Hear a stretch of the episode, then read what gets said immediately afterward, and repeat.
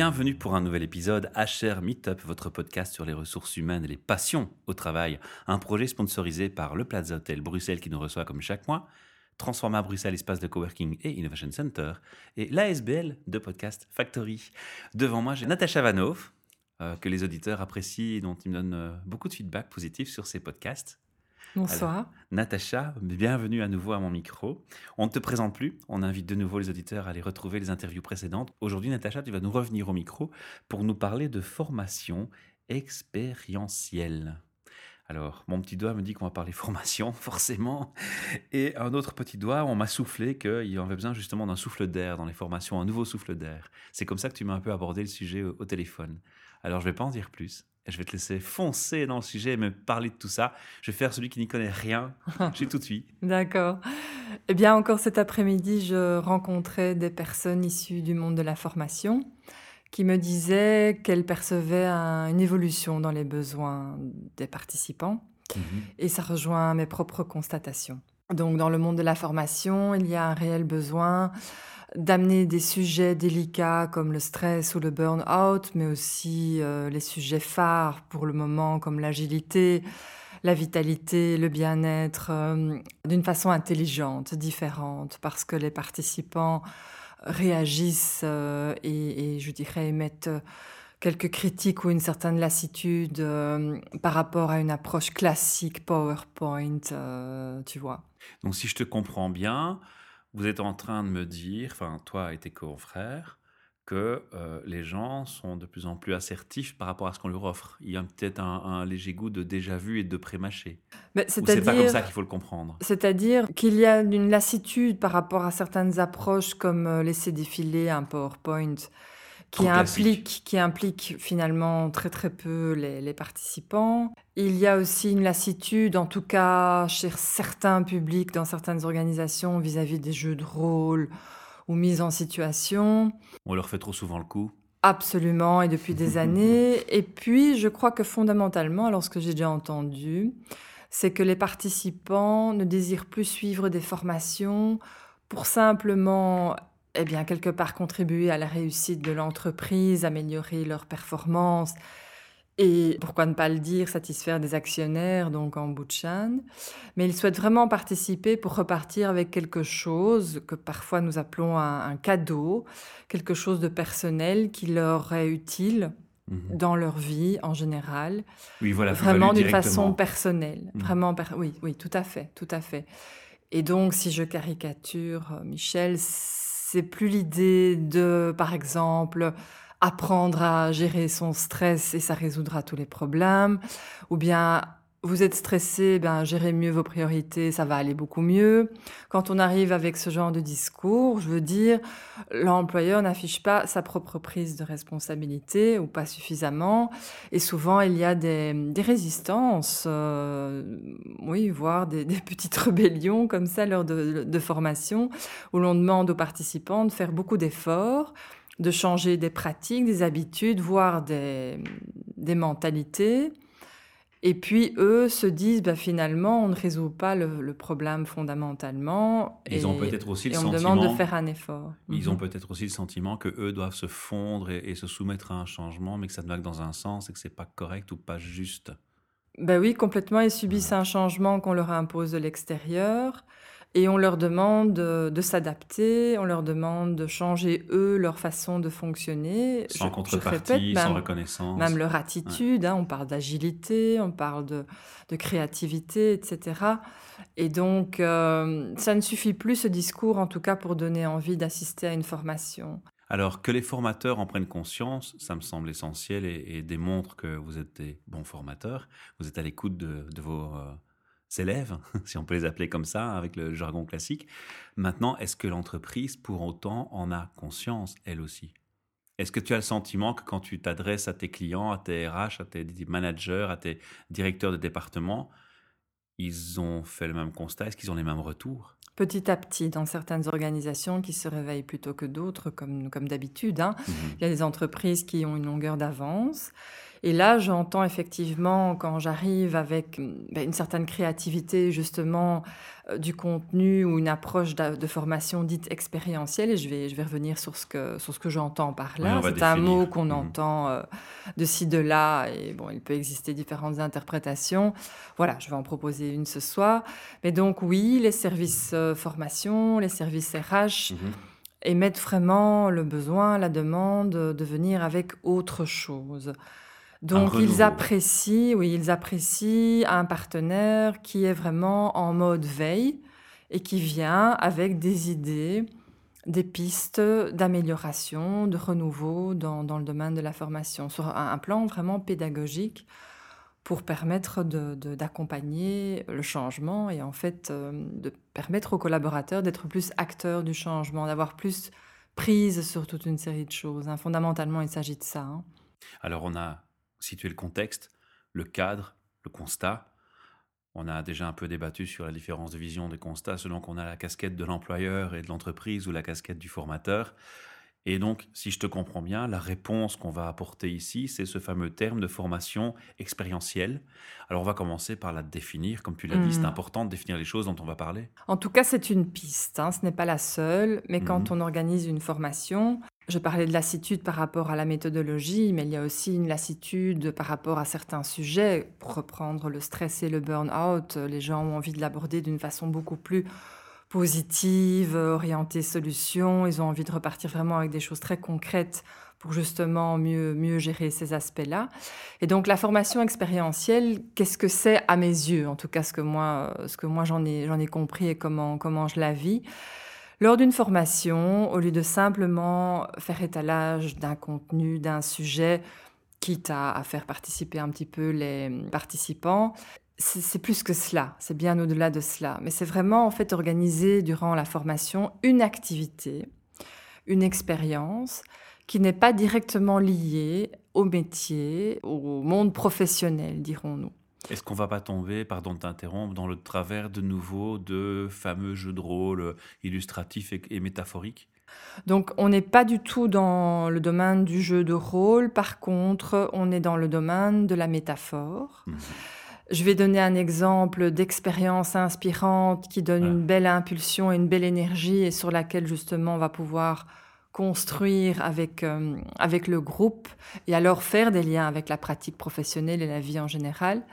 J'ai récemment contribué à un beau projet qui a été créé par un de mes partenaires où nous avons travaillé dans un premier, dans un premier temps, la première partie de la demi-journée de, de formation était en fait une expérience avec un mentaliste qui transférait toute une série de compétences.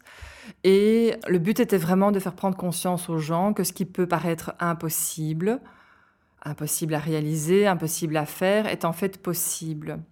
Que, c'est possible d'apprendre des choses. Et la thématique générale du, workshop portait sur l'idée que c'était possible de réaliser des rêves ou des projets qu'on a mis de côté grâce à son potentiel et à ses compétences et à ses ressources donc à nouveau croire en ce qui paraît impossible ou peu possible. Et donc dans un premier temps, nous avons travaillé sur base de cette expérience et ce n'est pas un spectacle. Nous y reviendrons plus tard si tu veux bien. Et profitant de cette énergie, profitant de ce que les gens vivent, l'air de rien, intuitivement, en se connectant à eux-mêmes et aux autres, ils sont vraiment stimulés, mis dans un certain état d'esprit. Nous avons travaillé le restant de la demi-journée sur justement comment réaliser un rêve, euh, qu'est-ce qui me bloque, qu'est-ce qui me porte et comment je peux aller vers un engagement concret et un premier pas demain pour réaliser mon rêve. À t'écouter, j'ai l'impression qu'on est dans une approche action-réaction, on interpelle, on reçoit et on adapte? Ou c'est trop interprété déjà? Il y a un effet immédiat qui est évidemment après personnel et, mmh et, intimement subjectif, mais il y a une impulsion.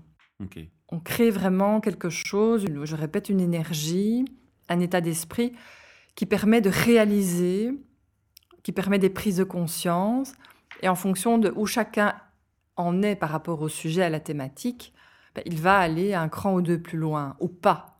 D'accord? On ne mmh. contrôle pas les gens, on ne, contrôle pas ce qu'ils vont faire de la formation. Mais la façon dont on travaille après l'expérience est, je dirais, extrêmement libre, dans le sens où on met les gens dans des conditions et on les amène à réfléchir sur un certain nombre de questions. Mais à l'intérieur de ça, c'est eux qui amènent le contenu. ils amènent les questions, les problèmes, les solutions. Ils adaptent à leur histoire.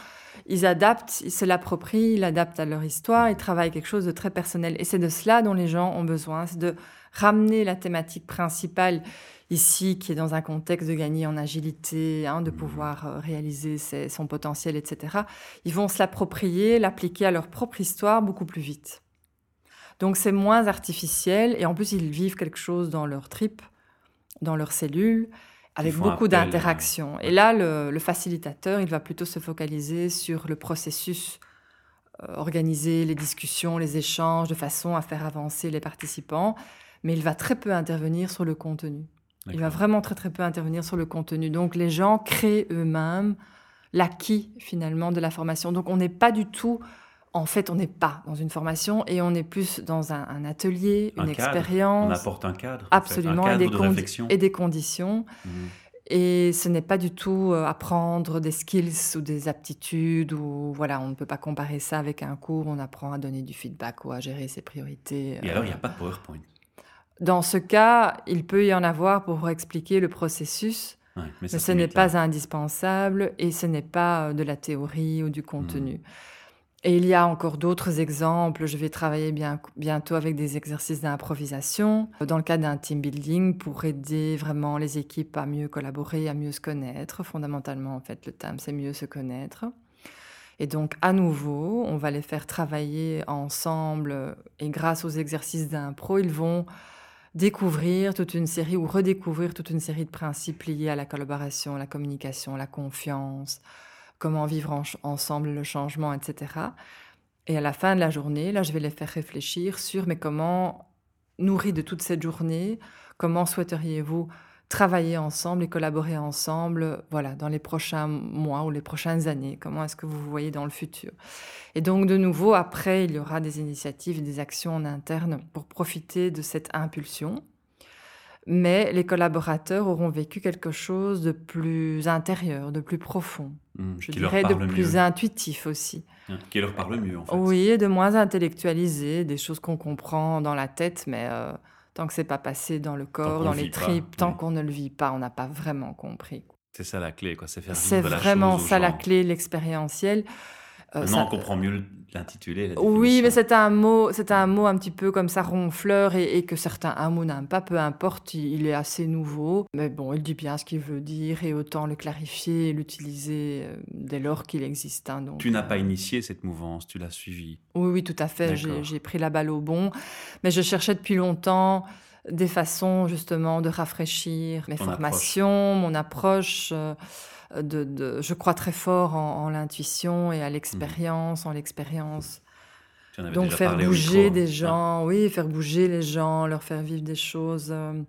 Et il y a, il y a plein d'idées. Enfin, je, je, sais que certains l'ont déjà fait, mais peu importe. Euh, j'ai envie de récupérer des choses qu'on peut faire, par exemple avec la jonglerie, pour travailler la résilience, le fait qu'il faut s'entraîner, faire des efforts, apprendre de ses erreurs, y aller pas à pas, par exemple, dans l'apprentissage, la jonglerie, c'est génial pour réaliser ça. Mhm. Donc voilà, je pense que c'est un outil puissant. On est un peu dans l'apprentissage par le jeu aussi.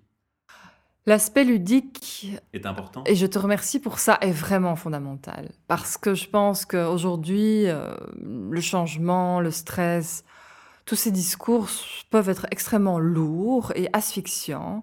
Et décourageants. Donc, parce oui. qu'on a l'impression qu'on est face à une montagne infranchissable oui, et finalement, oui, euh, c'est perdu d'avance. quoi. Oui, alors qu'il faut se concentrer sur les prochaines étapes et ce qu'on peut, ce qui marche. Ce qu'on peut voilà, faire personnellement dans sa vie, dans son boulot. Beaucoup plus ensemble aussi que tout seul dans son petit coin. Donc ne pas hésiter à réfléchir, à mettre ses forces ensemble. Ces, ces bonnes pratiques, ces idées, on ne le fait pas assez.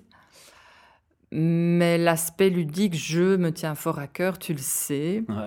Parce que le rire, euh, prise de hauteur, prise de recul, une certaine forme de détachement par rapport à toute cette dramatisation quand on parle de. Oui, oui, et dans la tête aussi. Moi, je dis que pour s'adapter, vivre le changement plus sereinement, il faut ouvrir les, les petites fenêtres là dans, dans sa tête parce que on tourne en rond dans des pensées finalement qui circulent là de façon assez fermée et, parfois on s'entraîne soi-même vers, euh, enfin dans une spirale vers le bas, hein, mhm. parce qu'on ne voit plus d'autres possibilités. Tu parlais tout à l'heure de, de spectacle. Pourquoi il y a des spectacles? Mais c'est-à-dire que des références au spectacle. Hein? oui, ce n'est pas un spectacle, ce n'est pas un effet waouh, ce n'est pas une distraction. Mhm. C'est vraiment des choses que les gens vivent et qui ont du sens par rapport à une question clé, à une problématique que l'entreprise veut résoudre. On, répond à un objectif. On ne fait pas ça pour distraire, pour euh, passer un bon moment. Et puis. C'est pas une autre forme de show. Absolument pas. Absolument pas. Donc il doit y avoir vraiment une transmission, mais plus que de compétences, je dirais d'une mentalité, d'un autre regard sur les choses. Et je crois que Dieu sait que j'ai donné des formations sur, je répète, comment donner du feedback ou mener des entretiens annuels d'évaluation, des choses comme ça. Ça fait 20 ans qu'on parle de ça. On ne donne toujours pas plus de feedback dans les entreprises. Donc, est-ce qu'on a planté les graines dans le bon terreau? Est-ce qu'on s'est suffisamment occupé d'enrichir la terre? Et d'arroser D'arroser? Non. Donc, on a essayé de greffer comme ça des comportements, des petits trucs et astuces, des recettes, mais ça ne marche pas. Ça ne marche pas. Dans la majorité des, entreprises, je constate qu'il n'y a pas de culture de feedback. Il y a des exceptions, bien sûr. Mhm. Hein.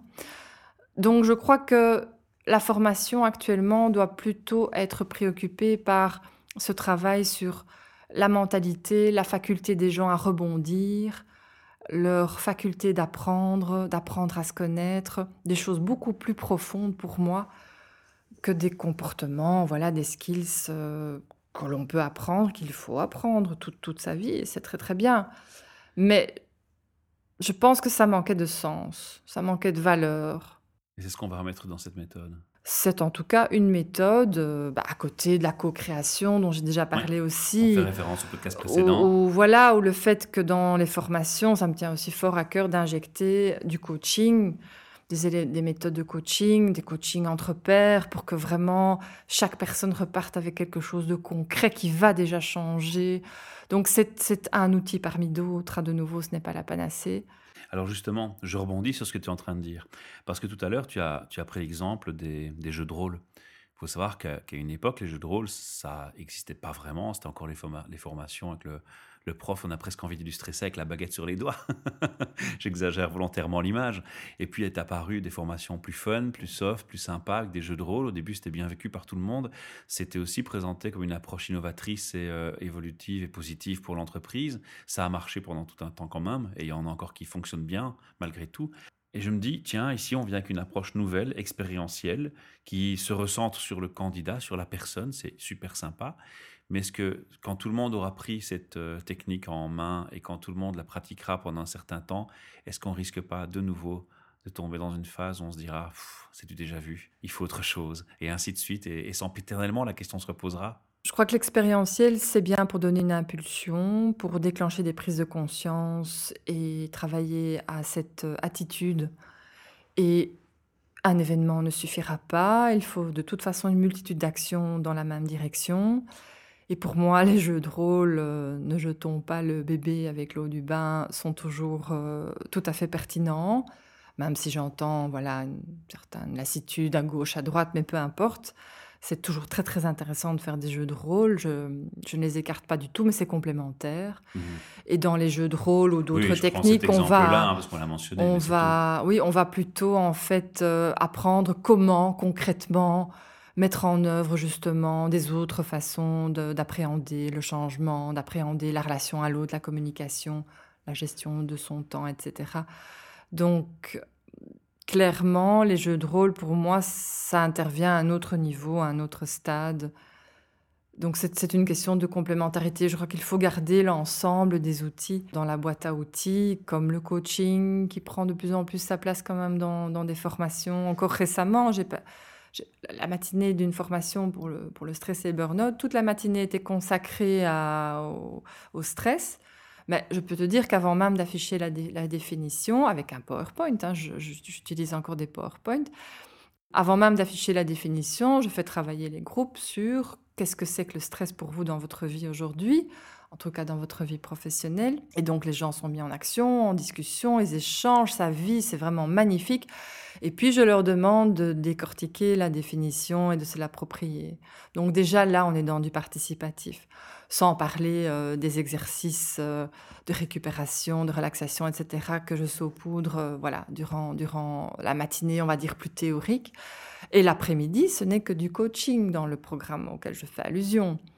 Donc on amène vraiment les groupes, les collègues à se coacher pour d'abord identifier ce qui les stresse et les ramener vers ce que peuvent euh, contrôler ou influencer, trouver comme solution en s'inspirant les uns les autres. C'est juste magnifique. Je peux me tromper, mais j'ai le sentiment que tu t'alignes avec une philosophie d'une entreprise libérée dans le sens où tu sais qu'on parle de plus en plus d'éluder un peu les, les, quantités de niveau hiérarchique, un peu pour faciliter les, échanges et l'agilité en entreprise, entre autres, et l'efficacité, la proactivité.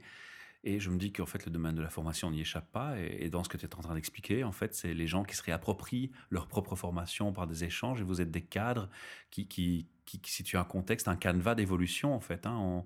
On, a l'impression que la main revient aux gens. Et pour moi, c'est un bon signal, ce que tu es en train de nous expliquer. Euh, je crois que l'enjeu, c'est de nouveau s'émanciper, c'est d'être plus autonome, de se reprendre en main redonner le pouvoir aux gens. ensemble, hein, mais, mais reprendre, euh, oui, reprendre les rênes et reprendre le pouvoir. Ceux qui produisent font le travail parce qu'ils connaissent mieux peut-être que les autres encore ce dont ils sont amenés à être confrontés chaque jour. Oui, et je dois dire que ce n'est pas toujours spécialement bien vécu par les participants parce qu'ils s'attendent à recevoir sur un plateau d'argent euh, les solutions, tout prémâché. Donc pour gérer mon stress, je dois faire ça, ça et ça et tout, tout sera réglé.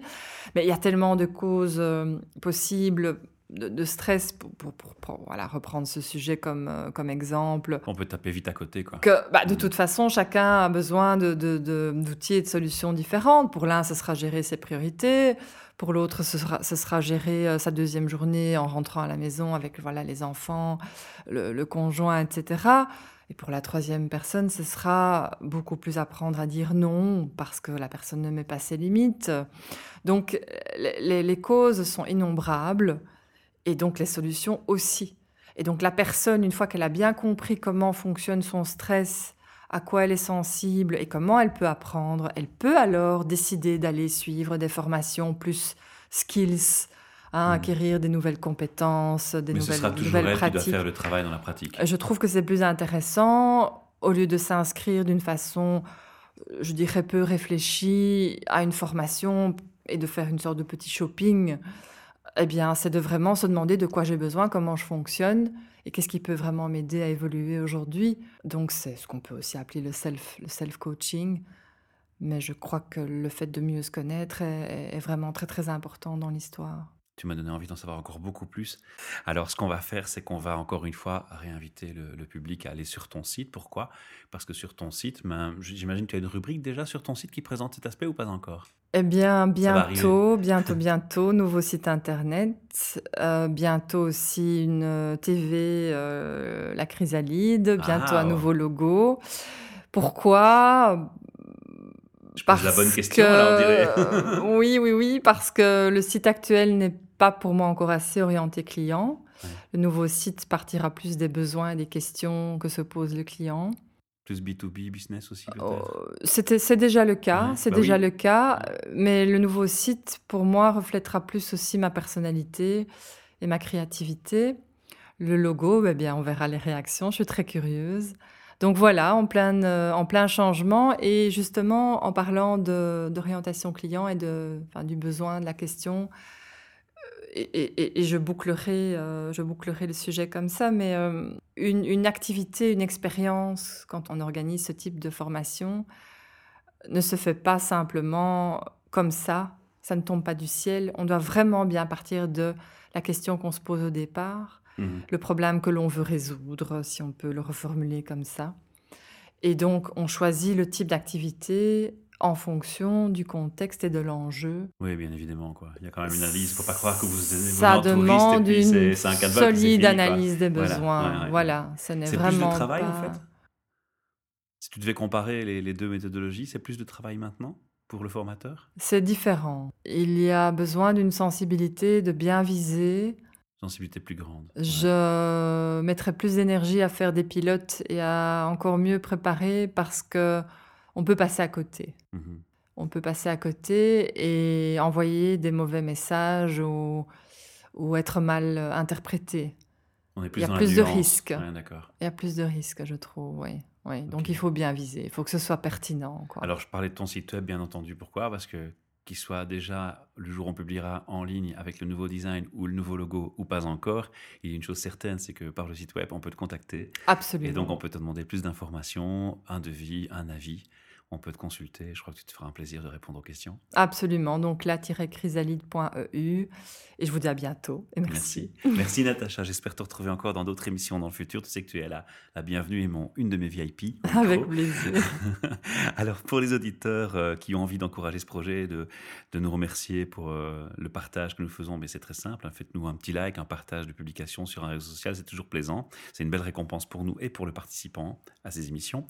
Et si vous avez envie de venir parler de votre passion, de votre travail ou d'un thème RH ou de faire un débat sur un thème RH, ou autour du travail. C'est très simple, vous allez sur le site hrmeetup.org, vous prenez de dates d'événements, dont les enregistrements de podcasts, il y a l'adresse email dans le descriptif de l'événement et les horaires, vous pouvez réserver auprès de moi, et si par malheur aucune des dates proposées ne vous convient, pas de découragement, on a un studio fixe chez Transforma Bruxelles, et grâce à eux, on a un peu plus de flexibilité, donc maintenant on peut un peu vous faire des rendez-vous sur mesure. Waouh Voilà, merci, à bientôt Natacha. À bientôt. Au revoir. Au revoir.